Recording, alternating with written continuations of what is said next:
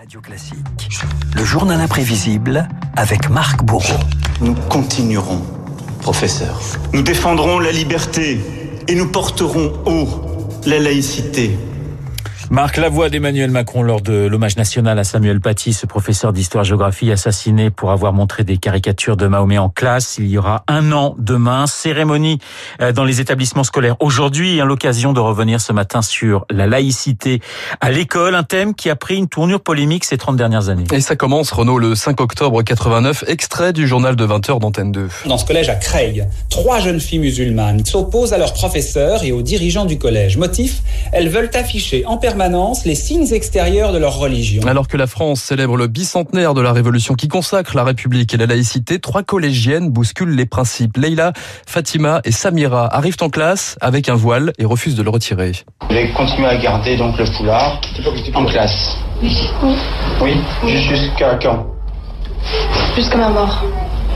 Je le garderai pour toujours, j'en aurai jamais. Chacun fait sa religion, chacun fait ce qu'il veut. Moi, je ne crains de personne, je crains que de Dieu. Ça y est, ça y est.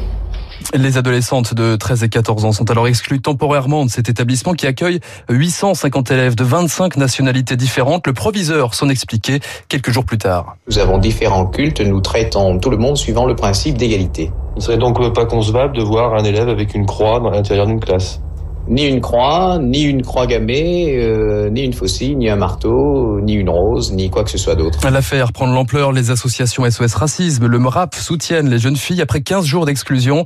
Un accord est finalement trouvé avec le collège. 30 ans plus tard, le proviseur se souvient surtout de s'être retrouvé livré à lui-même. La réponse de sa hiérarchie était sans équivoque. Débrouillez-vous.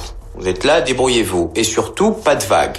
S'il y a des vagues, faites en sorte que ce soit vite réglé et qu'on ne soit pas plus haut ennuyé. Car en 89, la machine s'emballait. La presse se fait l'écho d'incidents autour du voile à Marseille, Poissy, Avignon, Montpellier. La classe politique est embarrassée. Laïcité à tout prix, au risque d'une stigmatisation. Devant les députés, le ministre de l'Éducation nationale, Lionel Jospin, est sur une ligne de crête. Si se produisent des cas d'enfants qui vont à l'école, notamment avec un foulard sur la tête, je préconise que les directeurs d'établissement et les enseignants disent à ces enfants et à leurs parents qu'ils ne doivent pas venir à l'école dans ces conditions. S'il y a blocage et s'il y a refus, alors l'école doit accepter et accueillir ces enfants. Lionel Jospin botte en touche. La position divise jusqu'au sein de la majorité. Le ministre de la Défense, Jean-Pierre Chevènement, était lui partisan d'une ligne dure. À l'école laïque, il ne peut y avoir euh, ni soutane, ni kippa, euh, ni tchador, parce que euh, l'école laïque, c'est l'école de la liberté. On doit pouvoir donner un enseignement indépendamment de tout présupposé religieux, philosophique ou politique. Le problème de fond, au-delà du foulard, c'est l'intégration. Le dernier mot reviendra au Conseil d'État. Oui, le port du foulard islamique n'est pas incompatible avec le principe de laïcité. Mais le débat n'est pas clos. Cinq philosophes, dont Régis Debray et Alain Finkielkraut, dénoncent une tribune, dans une tribune à Munich de l'école. Après plusieurs circulaires, en 89, en 94, la situation sera euh, finalement clarifiée par la loi en 2004 sous Jacques Chirac. Les signes qui manifestent ostensiblement l'appartenance religieuse doivent être proscrits dans les écoles, les collèges et les lycées publics. Dix ans plus tard, le texte prendra la forme d'une charte de la laïcité dans les établissements scolaires, mais plusieurs questions restent en suspens. Celle du port du voile pour les mères de famille lors de sorties scolaires, celle de la nourriture également à la cantine. Peut-on servir ou non de la viande halal aux élèves? Vient aussi la question du blasphème. Marc, au lendemain des attentats de Charlie Hebdo en 2015, les salles de classe sont une nouvelle fois une caisse de résonance. Oui, car certains élèves condamnent clairement les caricatures de Mahomet diffusées par le journal satirique. Ok, il fait les caricatures sur les présidents et tout, ça on s'en fout. Mais la religion, c'est pas pareil. Je suis, pas... désolée, franchement, ils ont abusé. Et à la fin, ils s'étonnent sont... qui se fassent tuer. C'est normal. Moi, déjà, je suis pas Charlie parce que je pense que c'est pas bien ce qu'ils ont fait.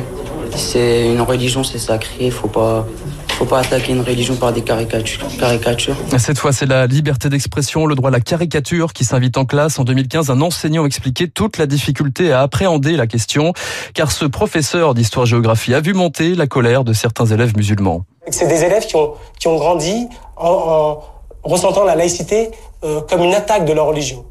En, pensant que la laïcité était, était finalement une remise en cause de leur religion, avec ces affaires sur le voile, les affaires sur la viande halal, sur les prières, euh, sur le fait que leur maman ne pouvait pas euh, faire les sorties scolaires avec eux quand ils étaient à l'école primaire. Ça a beaucoup joué, toutes ces choses-là. Un désarroi des professeurs d'autant plus perceptible après l'assassinat de Samuel Paty. En octobre dernier, lors de l'hommage national, Emmanuel Macron leur avait répondu en invoquant l'esprit de la Révolution française. Samuel Paty fut tué parce qu'il incarnait la République qui renaît chaque jour dans les salles de classe, la liberté qui se transmet et se perpétue à l'école.